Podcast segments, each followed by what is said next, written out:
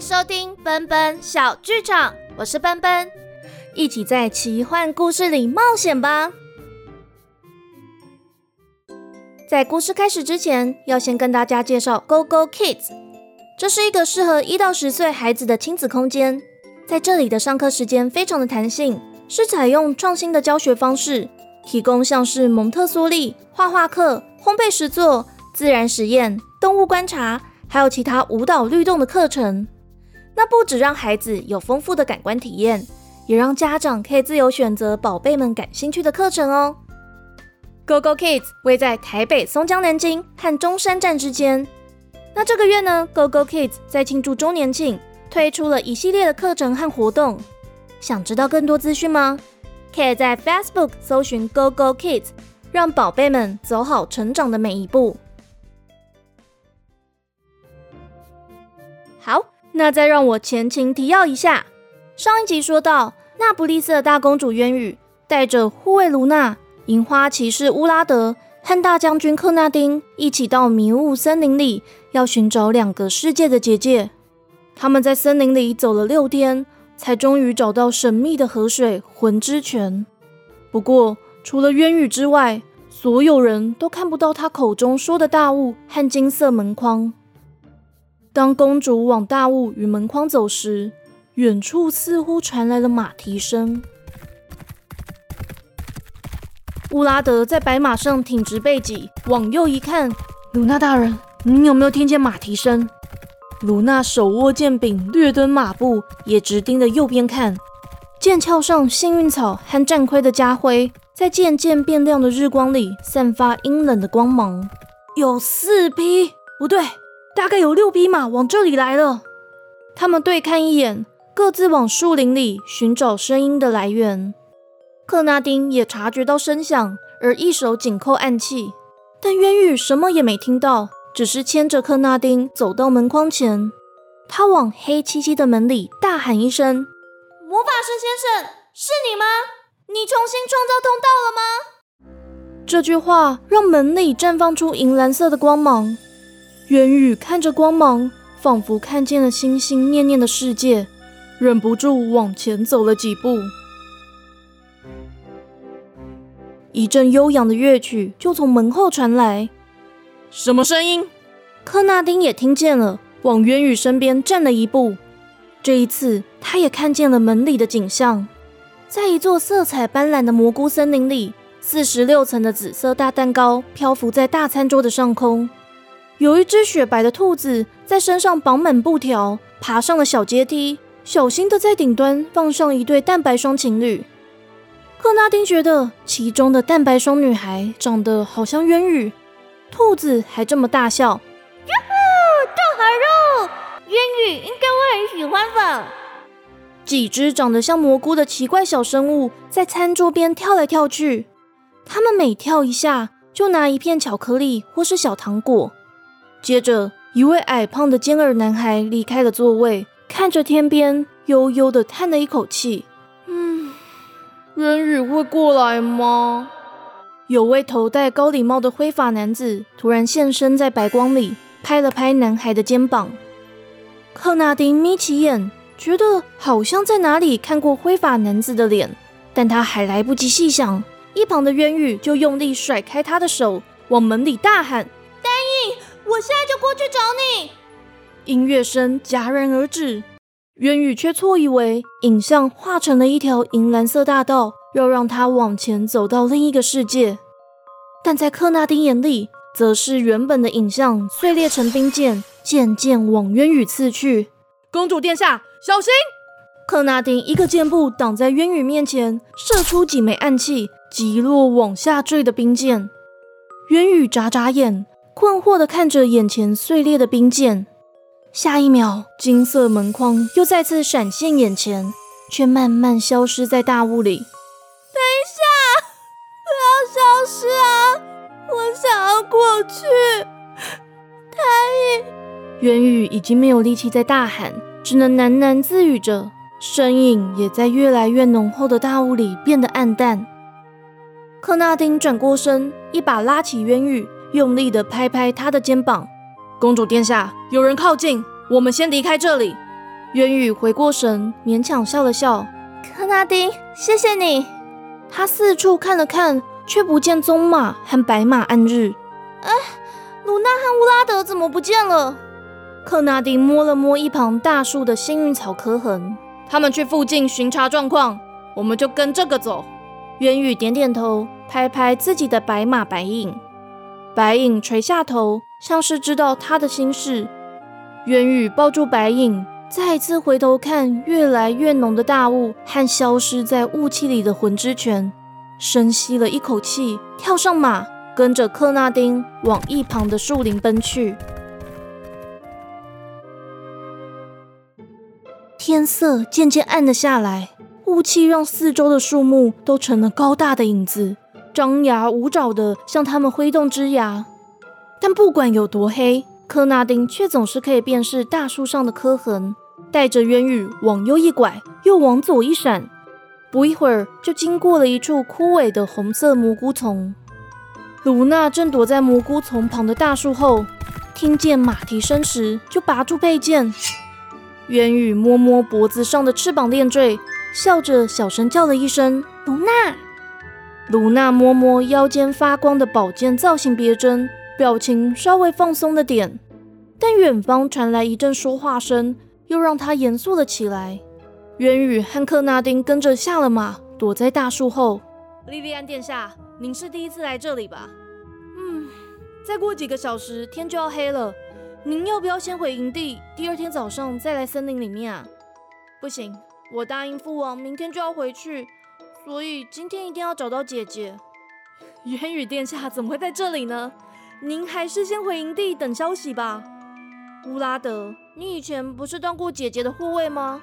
我接到密报说姐姐进入森林里面了，你知道以后怎么一点都不急啊？克纳丁抬头对上渊宇严肃的目光，克纳丁。你还记得我跟你说过的话吗？克纳丁咂嘴，反手握紧渊羽。公主殿下，也请您别一个人逞强。卢娜大人，公主殿下就拜托您了。卢娜抱拳对克纳丁行礼，克纳丁就挥了挥缰绳，利落的跳上马，闪进一旁的树林里。谁在那里？卢娜本想挡在渊羽面前，但看到渊羽露出微笑，主仆俩就一起上了马。往声音的来源跑去。不久，前方七匹马的身影变得清晰，后方有五位黑马骑士，带着赭红色的旗帜，那是那不勒斯王城侍卫的旗帜。最前面的白马骑士正是乌拉德，而在他身旁的灰马骑士身材苗条，戴着面罩，乌黑的长发被整整齐齐地束在后脑勺。一双漆黑大眼像黑宝石般闪亮有神，但看到迎面而来的渊羽，却忧伤的眯了起来。渊羽微微一笑，对灰马骑士喊了句：“莉莉安，好久不见。”这位女子正是渊羽的妹妹莉莉安。莉莉安一把扯下面罩，欲言又止。渊羽会意的点点头，对妹妹背后五位黑马骑士高喊：“哎，你们几个先去旁边。”我有话要对小公主说，骑士们，你看看我，我看看你，谁也不敢先踏出第一步。乌拉德就跳下马，对莉莉安鞠躬：“莉莉安殿下，请让我带王城侍卫们去旁边认识地貌，这样也不枉您们跑这一趟。”黑马骑士们还有点犹豫的看向莉莉安，看见小公主微微点头，就也下了马，跟着乌拉德走进一旁的树林。鲁娜对上渊羽的目光，就站在树林外，远远看着骑士们和乌拉德的动静。蒂莉安这才突然卸下端庄仪态，三两下的跳下灰马，跑到渊羽身旁，想把他拉下马。姐姐，你怎么都不回家？我好担心你哦！我接到密报说你进去森林里面的时候，真的吓一大跳哎！父王本来还说要来这里找你。我只好说，为了以后协助女王治国，要来边境看看。元宇轻巧的落到地面，抱住小自己四岁的妹妹。小百合，你真的一点都没变。莉莉安嘟起嘴巴，就只有姐姐会这样叫我。但我的头发是黑的，皮肤也没有姐姐那么白，哪里像百合花啊？元宇疼惜的摸摸妹妹的头发，却听到莉莉安又问：“不是你跟邻国的瑞高王子是怎么回事啊？他这三个月一直写信给父王，说他已经如约定让部署在南方的兵力后退三十公里，还有几款矿石的交易今日就可以达成，而且还找到大公主喜欢的稀世珍宝，很希望可以尽快迎娶大公主。你到底跟他要什么啊？”难道是你一直说很想要的狐族百花雕刻吗？我有要过这种东西吗？渊宇突然惆怅起来，叹了一口气。小百合，你还记得奶奶说的故事吗？记得啊，就是有很多精灵和蘑菇的世界，而且还有奶奶的邻居成为魔法师的故事。嗯，那你还记得我以前有去过那个世界吗？当然不可能忘记啊！你不止消失一次，而且第二次还在邻国王子面前出现。莉莉安说着就笑了出来。要不是因为姐姐从来都不会骗我，不然我真的觉得我们都已经长大了，怎么还会相信童话故事啊？这不只是童话故事，而是我过去三年真的像是活在童话故事里面一样。姐姐，原来瑞根王子是个大好人，你喜欢上他了。哎，怎么可能？渊宇失声大喊，忍不住摸摸紧锁的眉头。我跟你说，瑞刚王子这个人还是比较适合跟武器在一起，而且他就算知道我跟丹影的事，还是自以为我喜欢他。谁是丹影啊？渊宇这才发现自己说溜了嘴，无助的看向卢娜，卢娜则心虚的闪躲公主的目光，看向森林的深处。渊宇只好吐吐舌头，从一旁的行李拿出一张画像，小心的递给莉莉安。他就是精灵王子。莉莉安瞪大眼睛看着金色瀑布和画里的尖耳男孩。奶奶不是说过精灵都有翅膀吗？而且草地上的花是银月花吗？可是奶奶的刺绣作品里面的花瓣看起来比较大哎。还有这些就是蘑菇精吗？像是要回应莉莉安一连串的问题，白马白影身侧的小布包里射出了一道白光。元宇双手颤抖的解开布包，从里头拿出发光的叶片。也许重月之时有机会在紫色月光下相逢，我会为您抵抗精灵之神的怒气。唉，还要这么久才可以跟丹影见面吗？百年大树的叶片没有其他回应，而是碎成了银蓝色的光粉，飘散在渊羽的脚边。雨雨看见妹妹好像还有满腹的问题想问，就笑着说：“我们回家吧，我有很多童话故事要跟你说。”莉莉安点点头，把画像还给姐姐，从怀里拿出一枚玉石铃铛，在空中摇了摇。不一会儿，黑马骑士们和乌拉德就出现在大树旁。而莉莉安也戴上面罩，冷冷地说：“明天一早就回克夫特。”骑士们恭敬地对小公主鞠躬，跟着骑马而去。渊羽看着态度再度变得矜持的妹妹，不禁觉得有趣，却又忧愁地往后看了一眼。公主殿下，我可以再陪您过来的。鲁娜在渊羽身旁这么说着。乌拉德拉过白马暗日，对渊羽深深地低下头。下一次，如果您还想当小雨姑娘，我也会陪着您的。渊宇看了看他们，和在不远处停下马的妹妹莉莉安，再一次回头看向后头的大雾，好像在看属于自己的童话故事，已经被置于迷雾里。当渊宇在迷雾里试着穿过结界的时候，春天的风也在另一个世界轻轻拂过青川。水面上就荡漾着一圈圈青绿色的涟漪，蘑菇精们顺着风又蹦又跳的穿过深绿色的矮胖蘑菇丛，来到最高大鲜黄的蘑菇底下。他们开心的往上一跳，扑进一团紫金色的光芒里，又落在了四十六层的大蛋糕旁。雪藏兔才刚在第四十六层放上蛋白霜单影和蛋白霜渊羽，呼呼呼，兔好肉！烟雨呀，应该会很喜欢吧。一年一度精灵王子丹影的生日宴会又再次热热闹闹的开始了。十九和矮人坐在一块，争吵宴会上哪个食物更吸引他们。魔法师往空中一碰，取出了一封来自独角兽的祝贺信。奇幻仙子半坐在空中，百般无聊的吃着手里的飞牛奶酪。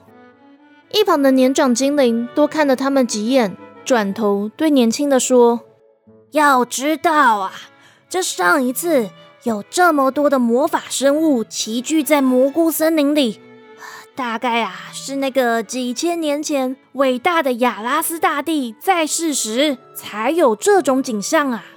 年轻的精灵刚在嘴里塞进一把巧克力银月花酥，含糊的问：“你是说丹影殿下很厉害喽？”“是啊，丹影殿下未来一定会有一番成就啊！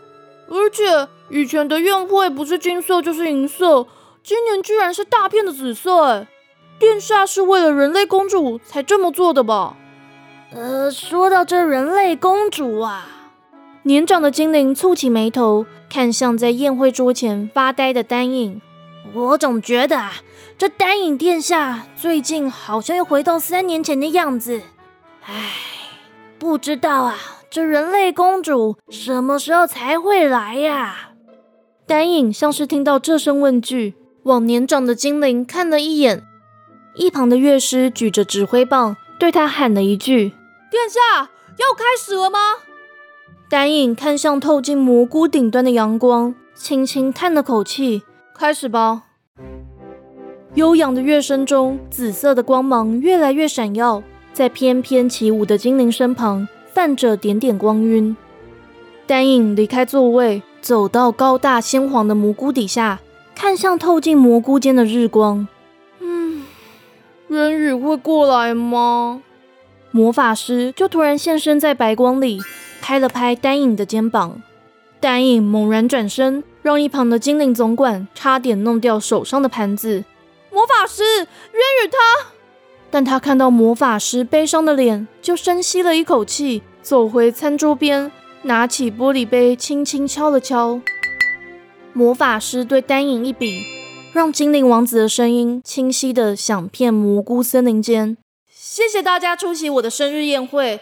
我本来希望在大家面前告诉人类公主渊羽一件事，但她却因为一些原因今天不克出席，所以丹影不经意对上雷鸣国王和陆霜王后严厉的目光，稍微吞了口口水，却又倔强的继续说下去。所以各位。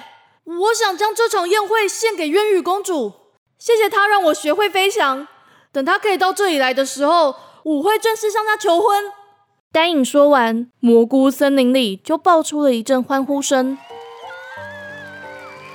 他对众魔法生物一鞠躬，就躲到高大鲜黄的蘑菇后头。不善交际的他红了脸，趴在蘑菇旁。魔法师走到他身旁，温柔地拍了拍他的头。雷鸣国王和陆霜王后张着金色的大翅膀，点点金粉洒落在座位上。他们板着一张脸，但嘴角却藏不住笑意。丹影长大了，嗯，真的长大了。胡林长老则摸摸长胡须，严肃地看向天边，再一次一闪而逝的黑色月亮。